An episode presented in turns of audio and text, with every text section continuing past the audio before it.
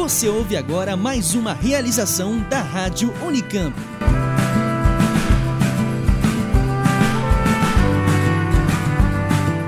Vai ter um centímetro demarcado para reserva indígena ou para quilombola.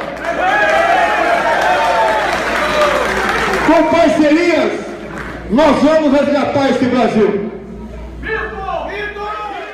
Essa declaração foi dada em julho do ano passado por Jair Bolsonaro, então candidato à presidência pelo Partido Social Liberal, PSL. Político de carreira com sete mandatos na Câmara dos Deputados pelo Rio de Janeiro, ligado à extrema-direita com ideias populistas e contra minorias, Bolsonaro se elegeu em 2018 com 57 milhões de votos. Já eleito, em entrevista coletiva realizada em 30 de novembro de 2018, Bolsonaro se manifesta mais uma vez sobre a questão indígena. Ninguém quer maltratar o índio. Agora, você pode ver, na Bolívia tem um índio que é presidente. Por que, que no Brasil devemos mantê-los é, reclusos em reservas, como se fossem animais em zoológico? O índio é um ser humano igualzinho nós. Quer o que nós queremos. E não pode usar a situação do índio, né, que é uma situação que ainda está em inferioridade em relação a nós, para demarcar essas enormidades de terras que, no meu entender, poderão ser, sim, de acordo com a própria ONU, pela autodeterminação dos povos indígenas, novos países no futuro. Justifica-se, por exemplo, a reserva Yanomami duas vezes o tamanho do estado do Rio de Janeiro para talvez 9 mil índios? Não, não se justifica isso Será que os índios querem o mesmo que nós, seres urbanos? Será que restringir a demarcação de terras indígenas é a solução? A fala mostra desconhecimento da questão indígena no Brasil, que é um dos poucos países a ter um órgão nacional voltado para políticas públicas indígenas, a Fundação Nacional do Índio, a FUNAI. Criada por lei em 1967, a FUNAI deve proteger e promover os direitos dos povos indígenas, mas as frequentes trocas de direção e agora fora do Ministério da Justiça, a FUNAI enfrenta novos obstáculos para executar suas atribuições. Nesse novo governo, a FUNAI foi dividida em duas partes. A primeira está sob comando do Ministério da Agricultura, Pecuária e Abastecimento, e a segunda submetida ao Ministério da Mulher, Família e Direitos Humanos. Mas a divisão não deve favorecer a articulação necessária para que as populações indígenas consigam se proteger, principalmente em relação às invasões de suas terras. E não podemos esquecer a escalada de violência contra os índios que vivem no país. Será que essa situação vai piorar? Eu sou Camila Cunha. E eu sou Bruno Moraes. E no programa de hoje faremos um balanço da questão dos índios no Brasil e os retrocessos que estão em jogo. Você está ouvindo Oxigênio.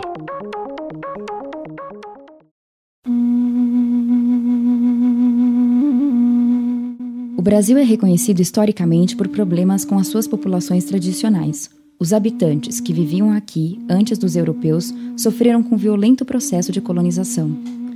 E de acordo com o último censo realizado em 2010, existem cerca de 900 mil índios no Brasil, espalhados em mais de 240 etnias cada uma delas com costumes, línguas e tradições diferentes. Estimativas de fontes confiáveis, como a própria FUNAI e o IBGE, apontam que a população indígena em 1500 variava de 2 a 4 milhões de índios. Além da colonização, Bruno, uma parcela considerável da população indígena brasileira perdeu suas terras por um processo de interiorização intensificado no século passado pelo agronegócio, madeireiras e garimpos. Foi somente em 1910 que o Estado brasileiro lançou o primeiro órgão nacional de defesa aos indígenas.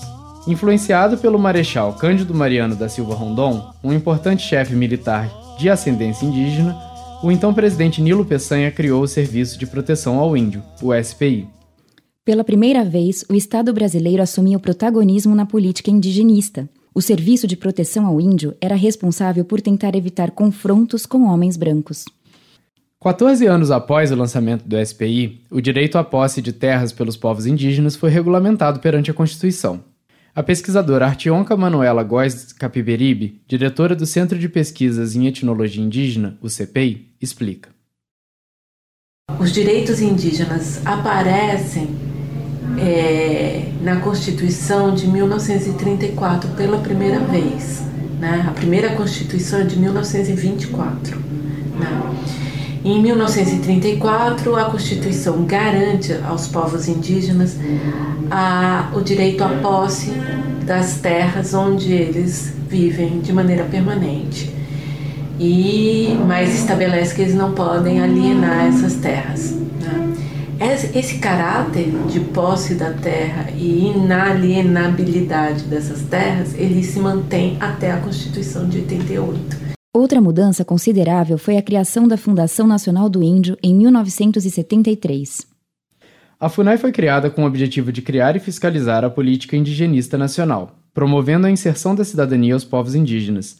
O órgão substituiu o Serviço de Proteção ao Índio, a reabertura política à democracia trouxe consigo uma nova Constituição e também mais direitos aos povos indígenas. Artionca Capiberibe explica que o papel da Constituição de 1988 vai além do papel de demarcar terras indígenas. Nossa Carta Magna garante que os índios vivam de acordo com seus próprios costumes. O que é a Constituição de 88 faz, que inova né, nesse sentido, é, é garantir é, o usufruto das riquezas naturais, isso já aparece nas outras constituições, mas garantir que eles vivam em suas terras conforme seus costumes, suas línguas, suas tradições, garantir que eles permaneçam como são. A Constituição de 1924, ela põe lá que o, a União deve legislar sobre o processo é, de o processo de transformação, de integração das populações indígenas à comunhão nacional. Isso significa que ela está prevendo que os indígenas deixem de lado, que as populações indígenas deixem de lado seus, seus costumes, suas tradições, sua cultura, suas línguas. Né? E essa ideia é uma ideia antiga, mas muito forte. E ela de, é, em momentos em que o Estado brasileiro é, passa por retrocessos, né, como na ditadura civil-militar de 1964, e nesse momento em que há claramente um ataque a direitos constituídos, a ideia da integração das populações indígenas à comunhão nacional volta. Como Artionca fala, preservar os costumes dos povos indígenas passa pela preservação de suas terras. De acordo com os dados da FUNAI, nosso país tem cerca de 117 milhões de hectares reservados para usufruto indígena. O número, longe do ideal, é resultado da consolidação de uma responsabilidade estatal sobre a questão indígena. Mas, Bruno, apesar de o Brasil ter evoluído, criando mecanismos para a promoção de uma política indigenista, estamos regredindo em alguns aspectos. De acordo com o último relatório do CIMI, o Conselho Indigenista Missionário, publicado em 2017, o país vive uma escalada silenciosa de conflitos em territórios indígenas. Pois é, Camila, e esse mesmo trabalho indica que garimpeiros, madeireiras e o agronegócio vêm expulsando rapidamente a população indígena de suas terras, mesmo aquelas já demarcadas e protegidas por leis específicas. O estudo do CIMI levantou 96 casos de invasões em terras indígenas, de norte a sul do país, envolvendo cerca de 5 mil invasores em 2017 um número 62% superior ao apresentado pela última pesquisa, feita em 2015. Para conter a escalada de violência e os conflitos envolvendo indígenas, mais do que nunca precisamos de uma FUNAI forte. Artionca Capiberibe explica que em governos anteriores o órgão era um importante mediador de conflitos, por isso ficava alocado na pasta do Ministério da Justiça. Por mais precário que estivesse o atendimento nos governos anteriores, né, porque lá, por exemplo, no Mato Grosso do Sul, é, os processos de retomada de terra empreendido pelos é, Guarani e Caiová, ou no Nordeste, pelos é, Tupinambá, eles, eles, eram, é, eles eram contidos a, a bala pelos fazendeiros e o governo federal costumava mandar uma comissão ou mesmo o ministro da Justiça em loco para tentar conter, né? Sem conseguir exatamente conter, mas tinha uma. Você percebe que uma vontade política de conter. E isso faz diferença. Quando não tem e que está tudo liberado, o que a gente espera é o pior cenário, assim, mortes de lideranças de e mais mortes de populações inteiras. Porque, por exemplo, na Amazônia, ainda há é, cerca, estima-se que é, 100 populações indígenas em isolamento voluntário, ou seja, são aquelas populações que não querem entrar em contato com a nossa sociedade, né, com os não indígenas. Então, e a FUNAI, ela tem como protocolo de atuação é, não se aproximar e não deixar ninguém se aproximar, fazer uma espécie de é, controle e barreira de contenção de uma área, de uma área de, de floresta onde há indícios, sinais claros né, de população em isolamento voluntário. Essas populações elas são muito frágeis porque se a Funai não tiver orçamento para atuar, o ano passado, ainda no governo Temer, o orçamento da FUNAI foi o mais baixo de todos os tempos e o mais, mais baixo do, do governo federal. E ela, ela precisa de equipes que possam é, rastrear e tentar localizar os sinais é, dos, dos, dos isolados. Né? E, se ela não tem isso, e se eles forem mortos, quem vai saber? Se por um lado o fortalecimento da FUNAI é algo urgente e necessário, por outro o governo atual está indo na contramão. Medidas recentes, como a medida provisória 870 de 2019, colocam em xeque a atuação da FUNAI e transferem as demarcações de terras indígenas para o Ministério da Agricultura, Pecuária e Abastecimento, o MAPA. A MP 870 vem sendo bastante criticada, pois o mapa é muito ligado aos interesses de ruralistas e do agronegócio. Com isso, muitos especialistas veem um conflito ético grave na medida provisória. Outro problema é a FUNAI sair do Ministério da Justiça e passar a ser subordinado ao Ministério da Mulher, da Família e dos Direitos Humanos. Quem fala com a gente sobre esses retrocessos é o professor Enio Trindade Barreto Filho, da Universidade de Brasília, que estuda relações interétnicas e políticas públicas ambientais e indigenistas.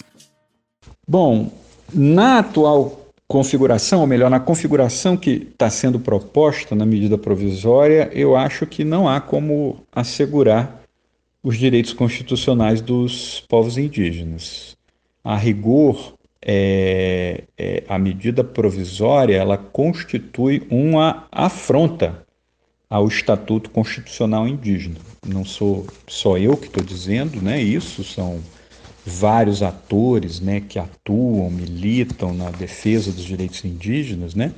E muito recentemente, pouco tempo antes do carnaval, né, no dia 1 de março, a própria Procuradoria-Geral da República soltou uma nota técnica, né, é, é, na qual questiona a, a, transferência da FUNAI do Ministério da Justiça para o novo ministério, né, que foi criado, e também a transferência das responsabilidades e atribuições relativas à demarcação de terras indígenas é, é, da FUNAI para o Ministério da Agricultura. E ao questionar isso, o primeiro ponto que eles levantam é exatamente esse a qual eu me referi, o afronta ao Estatuto Constitucional Indígena. Como se não bastasse, é, tudo isso está sendo proposto né, e se quer fazer a revelia do direito que os próprios índios, suas comunidades e associações têm de serem consultados no caso do estabelecimento de qualquer medida administrativa ou legislativa que os afete. Isso é uma previsão do artigo 6 da Convenção 69 da Organização Internacional do Trabalho, do qual o Brasil é signatário e, eh, enfim, convenção esta que foi ratificada e que constitui parte do marco legal brasileiro e tem caráter supralegal. Né? Então, ela se sobrepõe, inclusive, à legislação ordinária, ficando abaixo apenas da Constituição. E nenhuma consulta foi feita. Então, por essas e por, por outras, né, todas essas mudanças que estão sendo propostas, elas ferem de morte a definição dos direitos indígenas, tal como consagrada na Constituição Federal de 88, direitos esses que se veio tentando é, implementar ao longo das últimas três décadas.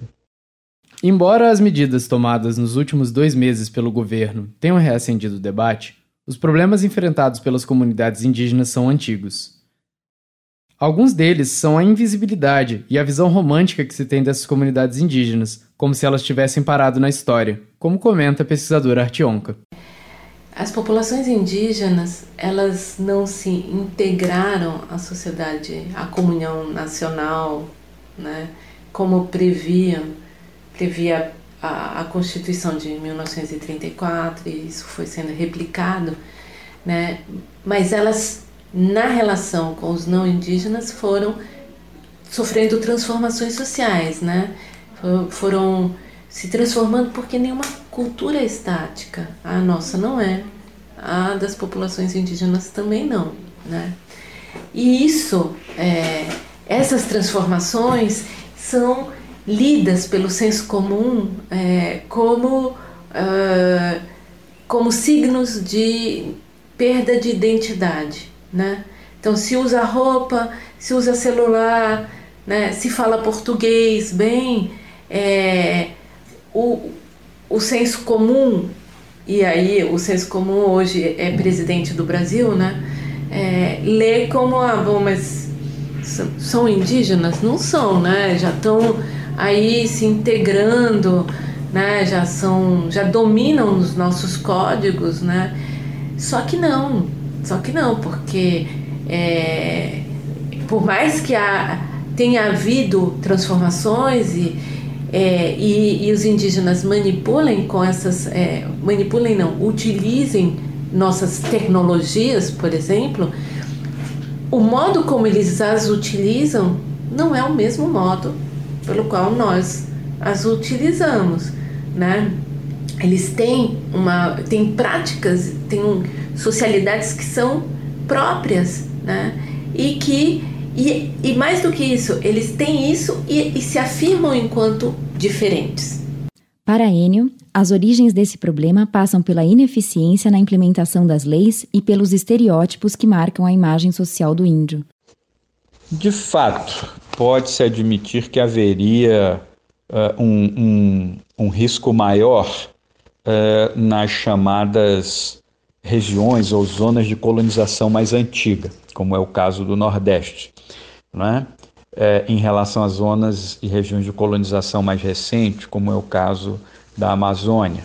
Riscos ligados também ao fato de que os biomas e os ecossistemas tradicionalmente ocupados né, pelos povos no Nordeste, né, a Caatinga, Mata Seco, Cerrado, não serem ecossistemas tão carismáticos né, quanto as florestas tropicais, embora sejam ecossistemas igualmente importantes, não só para uh, os modos de vida indígena, mas para a sociedade como um todo. Pense-se, por exemplo, no papel que o Cerrado desempenha na manutenção do ciclo hidrológico, na manutenção dos nossos grandes aquíferos. Né? De toda maneira, apesar disso, me parecem que os riscos são equivalentes no sentido da força com que esses riscos se colocam para todas as terras e povos indígenas no atual quadro político, porque, a rigor, a flexibilização que se está propondo é, é, é, em relação ao uso fruto exclusivo dos recursos naturais, porque é isso que se quer desmontar quando se fala em possibilidade de autorizar, por exemplo, mineração em terras indígenas, a revelia da opinião que os próprios índios têm né, sobre isso, como recentemente declarou o próprio ministro das Minas e Energia. Enfim, uh, o fato é que isso se quer para todas as terras indígenas, independentemente de onde elas se situam. Se nas zonas de colonização mais antigas os conflitos são mais acirrados, né, uh, uh, em função dessas terras estarem é, ocupadas há mais tempo e com uma densidade populacional maior, tanto de indígenas quanto de não indígenas, né?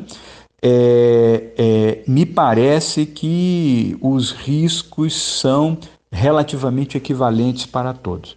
Apesar dessa pequena distinção, não vejo que uns estejam mais ameaçados do que os outros. Todos estão igualmente, igualmente sob pressão e igualmente ameaçados. O professor da UNB acredita que o Brasil ainda tenha que avançar muito em relação ao conhecimento sobre essas sociedades, que são muito diferentes entre si e que têm trilhado caminhos diferentes em relação à transformação, de acordo com suas configurações socioculturais e pelo momento em que entraram em contato com o branco. Para Enio, o sistema educacional tem um papel importante na superação dos estereótipos, mas o acesso que atende às suas necessidades de forma adequada também tem sido negado aos povos indígenas. É, penso que parte das dificuldades que a gente enfrenta em relação a essa questão da invisibilidade e dessa e do modo como se compreende a mudança e a transformação cultural, né? das sociedades ameríndias, né, dos povos indígenas, né, que habitam o que hoje a gente chama de Brasil e habitam os outros países, né, que formam o continente americano.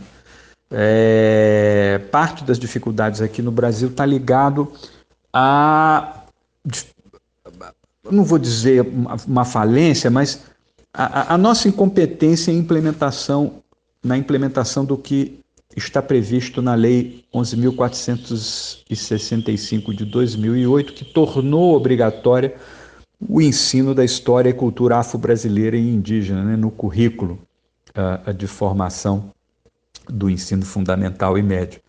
Eu acho que nós temos um grande déficit de implementação dessa legislação, de produção de materiais pedagógicos né, adequados, é, culturalmente sensíveis, eventualmente até bilíngues, né, para que os próprios povos indígenas possam conhecer a realidade de outros povos em outras regiões, né, e de como se deu efetivamente o processo de colonização é, é, é no país, para que tanto a visão extremamente romantizada do índio como um ser né, vinculado ao passado e à natureza, quanto a visão estereotipada né, do índio aculturado, completamente entregado, assimilado né, à sociedade nacional, que são esses dois polos né, desse contínuo uh, de imagens né, que a gente tem reproduzido uh, uh, sobre os povos indígenas, né, sejam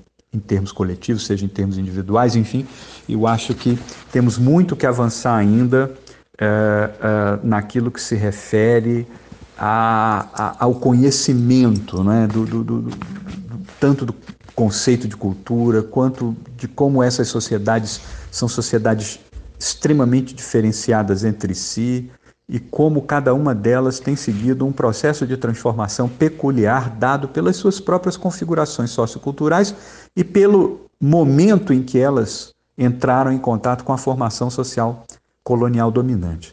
Eu acho que, uma vez que é, é, a gente consiga ampliar o arco né, de compreensão desses processos, a gente tende a ter uma visão talvez um pouco mais adequada da realidade atual dessas múltiplas sociedades indígenas uh, no Brasil. A questão é que, apesar das conquistas, de iniciativas que vão surgindo pouco a pouco em uma universidade aqui, um estado ali, Ainda há um longo caminho a percorrer para se consolidar uma educação escolar indígena completa. O professor Enio comenta sobre isso também. De fato, ainda há uma carência né, de experiências em educação escolar indígena que possibilite dar escala a esse processo. Evidentemente que nas terras indígenas e, e, e, e junto aos povos indígenas, onde a educação escolar indígena já atingiu um certo nível de institucionalização, é, não só em função da mobilização política das comunidades e associações indígenas, mas dos próprios professores indígenas que foram formados ao longo do tempo em diversas iniciativas interessantes né, de licenciaturas é, interculturais promovidas né, por universidades públicas, né, estaduais e federais em todo o Brasil. Isso é um avanço importante, digno de nota e de ser reconhecido, ainda assim falta, né, do lado da estrutura e da institucionalidade governamental da política pública é uma, é, uma, uma vontade de fazer com que essas experiências é, é, se generalizem e se consolidem no sentido de uma educação efetivamente intercultural. A falta de materiais é apenas um desses problemas, né? é, é, há vários outros. E mesmo a formação né, das licenciaturas interculturais né, é, é podem ter se engessado ao longo do tempo uh, e seria interessante, em muitos contextos, é, poder se avaliar e se revisar isso. Mas o fato é que ainda há uh, uh, um longo caminho a percorrer, apesar de importantes conquistas, né? É, no sentido da gente consolidar uma institucionalidade da educação escolar indígena. Né? O grupo, por exemplo, que cuida disso, ou que cuidava, né? até porque é, é, essa foi mais uma das coisas que foi extinta né, com a medida provisória.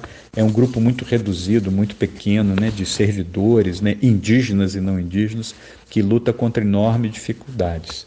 Salvo em um ou outro estado da federação, em alguma unidade da federação, onde existe alguma acolhida, receptividade né, às reivindicações indígenas, uh, nesses casos a gente vai ter experiências é, é, é, interessantes, mas é, são muito poucos e conta-se nos dedos da mão.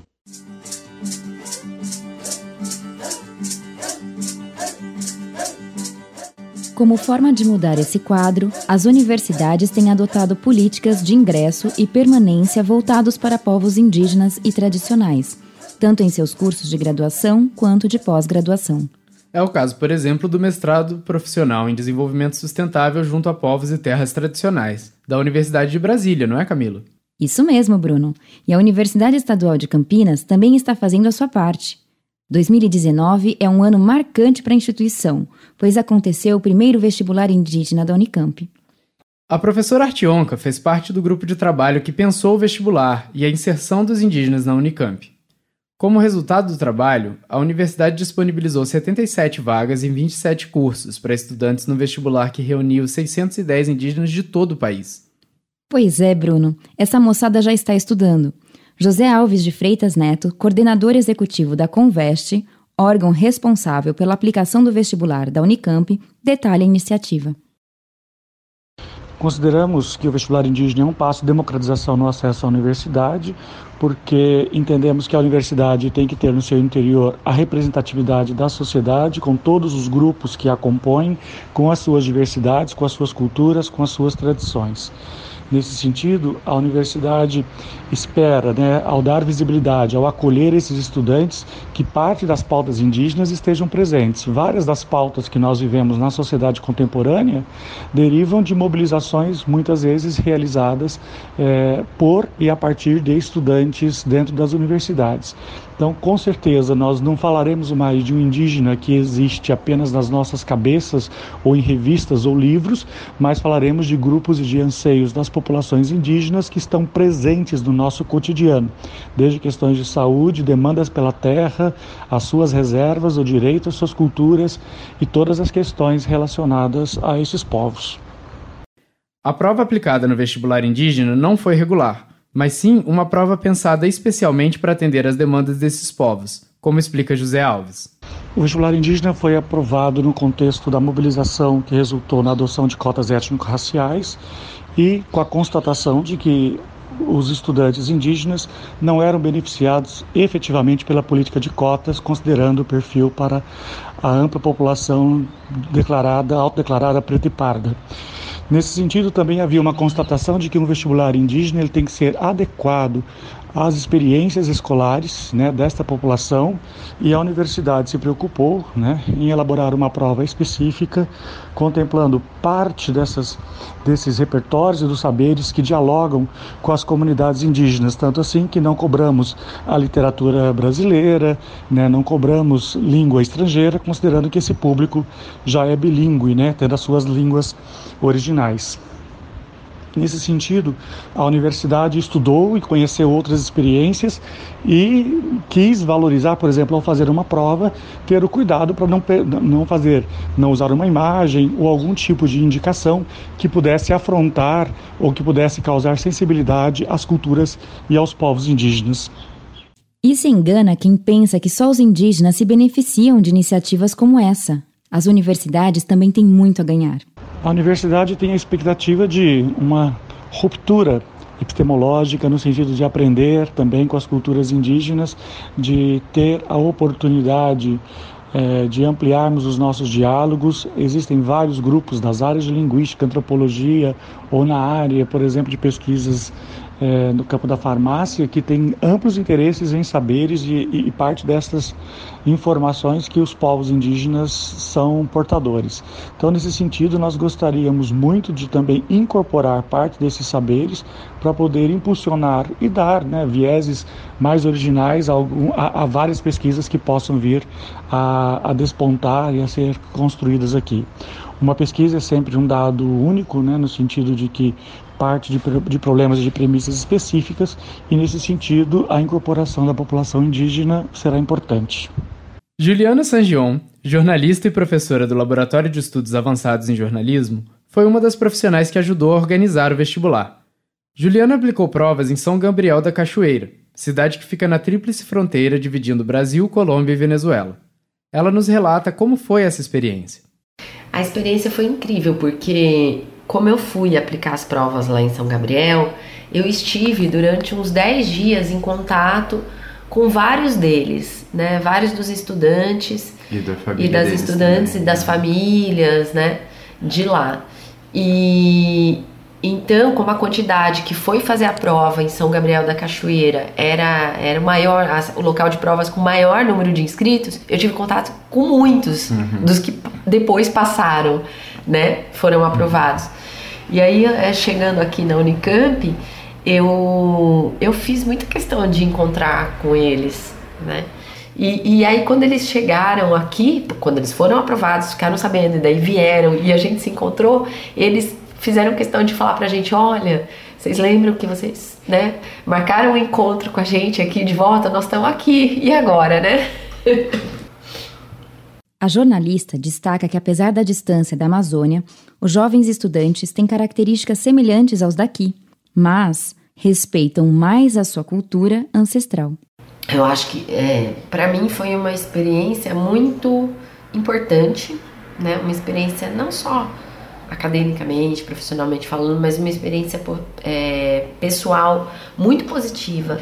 Né? Ter uh, contato com essa juventude que está tão longe da gente geograficamente falando, mas está tão próxima, que é uma juventude tão antenada, tão engajada, tão ligada, como a juventude aqui, por exemplo, do Sudeste, né? Então, mas que ao mesmo tempo é, valoriza demais a ancestralidade, né? valoriza demais a sua cultura, a cultura do seu povo, e isso a gente já não tem muito aqui, né? E ela contou também que o pessoal de São Gabriel tem uma rede de comunicadores indígenas. Não é demais isso? Por exemplo, uma das coisas que me chamou muito a atenção é como esses jovens estudantes de lá, quando eu digo é de lá da Amazônia, né, que foi onde eu fui especificamente aplicar a prova, né? Então lá em São Gabriel da Cachoeira, que está na tríplice fronteira, né, Brasil, uhum. Colômbia e Venezuela, lá em Simão, no meio, né, da floresta, com aquela riqueza e aquela biodiversidade incrível, né?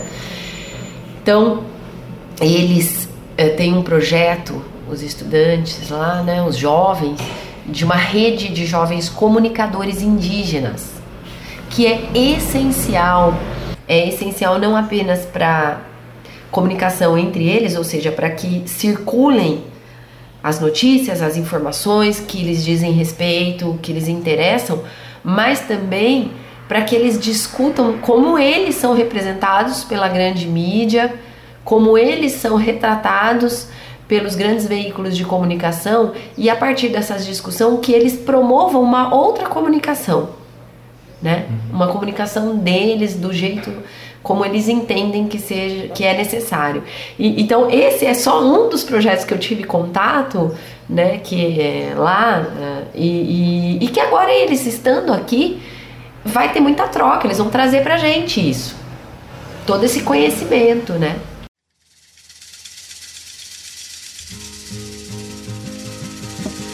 Falando na rede de jovens comunicadores, a gente precisa lembrar que dar voz aos povos indígenas vai além de políticas no ambiente universitário. É preciso que representantes desses povos sejam ouvidos em todos os ambientes e levar a diversidade de vozes é um dos fundamentos da mídia e da comunicação social.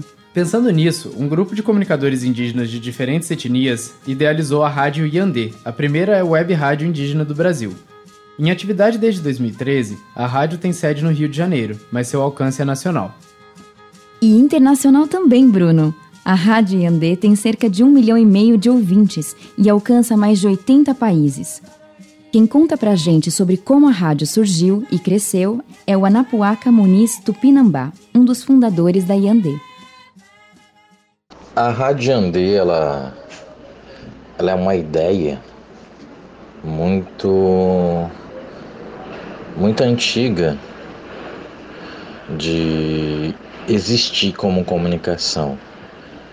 Ela é uma inspiração de, uma, de um programa que existia na Rádio USP em São Paulo, programa de índio, a qual conheci quando eu tinha seis anos de idade em São Paulo, na época produzida por Ailton Krenak e outras lideranças indígenas. Ah, aqui no Rio de Janeiro, nos anos 90, né, no final dos anos 80 para 90, eu vim morar no Rio de Janeiro e uma das maiores perguntas que eu fiz na minha vida inteira, desde a minha consciência de comunicador, é por que nós indígenas não tínhamos a nossa própria mídia? Por que, que nós não tínhamos nossa rádio, não tínhamos nosso jornal, não tínhamos a nossa televisão? Por que, que a gente não alcançava todo o, o nosso país a partir do nosso próprio olhar, sem ser colonizado por academia, ser colonizado pelo sistema econômico, ser colonizado por, por tudo, mas ter esses indivíduos como parceiros. Em 2003, eu convido o Denilson Banil e a Renata Tupinambá, já com planos estratégicos, já com um conceito, que é a etnomídia indígena, uma mídia indígena feita por indígena para indígenas, com um conceito muito mais amplo do que eu estou dizendo, mas só para sintetizar. E a ideia ela surge desse espaço da gente não ter aonde falar, onde propagar o nosso conhecimento, a nossa cultura, a nossa arte, a informação, os processos educacionais, né? A, a música indígena hoje ela é conhecida uh, no mundo de uma forma muito mais ampla, fora do contexto acadêmico, por conta hoje da Rádio Yandê, né, com, com maior. Ou se ouvia, mas de forma indígena dos Estados Unidos ou indígenas andinos, mas não se tinha consciência, não se tinha entendimento que existia realmente uma cultura musical indígena é, tradicional e também contemporânea. A Rádio Yandê, ela cria e muda esse cenário totalmente no país.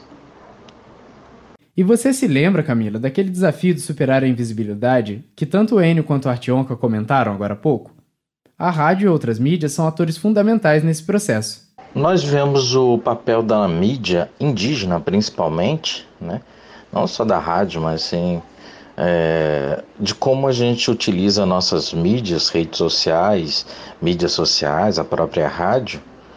Sim, ela fomenta debates, questionamentos, existência né? não só para a sociedade não indígena, mas para os próprios indígenas passam a ter uma visão sobre quem eles são, o que está acontecendo no país e no mundo, a partir de um ponto de vista é, de uma mídia que ela tem entendimento do viés não indígena indígena. Né? Os, os nossos colaboradores, correspondentes, até os, os coordenadores diretos, os fundadores, tem essa experiência técnica, profissional, tem experiência de cultura não indígenas e cultura indígenas. Então, posso dizer com propriedade é que ela, a gente, por ter um, um, uma atenção e uma experiência multipluricultural, faz a gente entregar na ponta realmente é, questionamentos de debate, também ao mesmo tempo visão muito mais pontual de um olhar de culturas diversas, não o olhar de uma cultura de massa não indígena, onde não respeita a diversidade. Isso faz uma diferença nos debates. Que legal, Bruno. Mas estou aqui pensando. Muitas comunidades indígenas ainda têm acesso limitado à internet. Como o pessoal da Rádio Yandê faz para ampliar o alcance da web rádio para essas comunidades? Boa pergunta, Camila. E quem pode responder isso melhor é o próprio Anapuaca. A, a gente entende que, por, por, ausência do Estado brasileiro de acesso e de prover né, a internet, ela tem esse problema no, no, no, contexto de cidade, muito pior ainda no contexto do campo e de floresta. Então, a, a Radiandê pretende sim, de alguma forma, ampliar o nosso o alcance do conteúdo, da informação, da notícia e do entretenimento e de coisas que nós produzimos para muitas comunidades. Buscamos sim, estamos já testando tecnologias, buscando os meios. É, em breve, com certeza, a gente vai alcançar muito mais áreas e não vai ficar restrito só à internet, mas utilizando outras tecnologias para alcançar comunidades ah, em todo o país e até fora dele.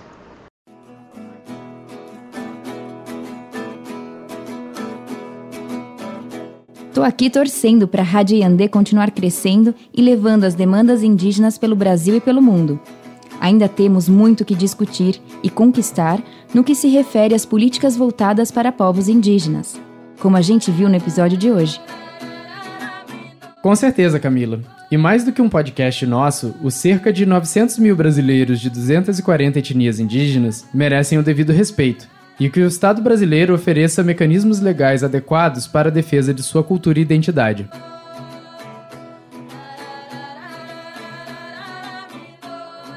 O episódio de hoje foi apresentado por Bruno Moraes e Camila Cunha. A produção do roteiro foi feita por Alisson Almeida e Luane Caires, com coordenação da Simone Palone e colaboração de Bruno Moraes e Camila Cunha. Nos trabalhos técnicos, Otávio Augusto, da Rádio Unicamp, e Gustavo Campos. Gostou do programa? Você pode seguir a gente no Facebook, em facebook.com.br Oxigênio Notícias, tudo junto e sem acento, e no Twitter, arroba oxigênio news. Aproveite e siga também as redes da Rádio Yandê, arroba Rádio Yandê com Y sem acento, no Twitter e no Facebook. A gente também agradece se você deixar uma resenha ou um comentário na plataforma em que você ouve o podcast.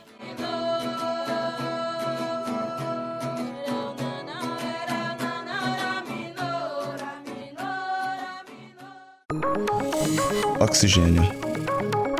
Um programa de ciência, cultura e tecnologia produzido pelo LabJor em colaboração com a Rádio Unicamp.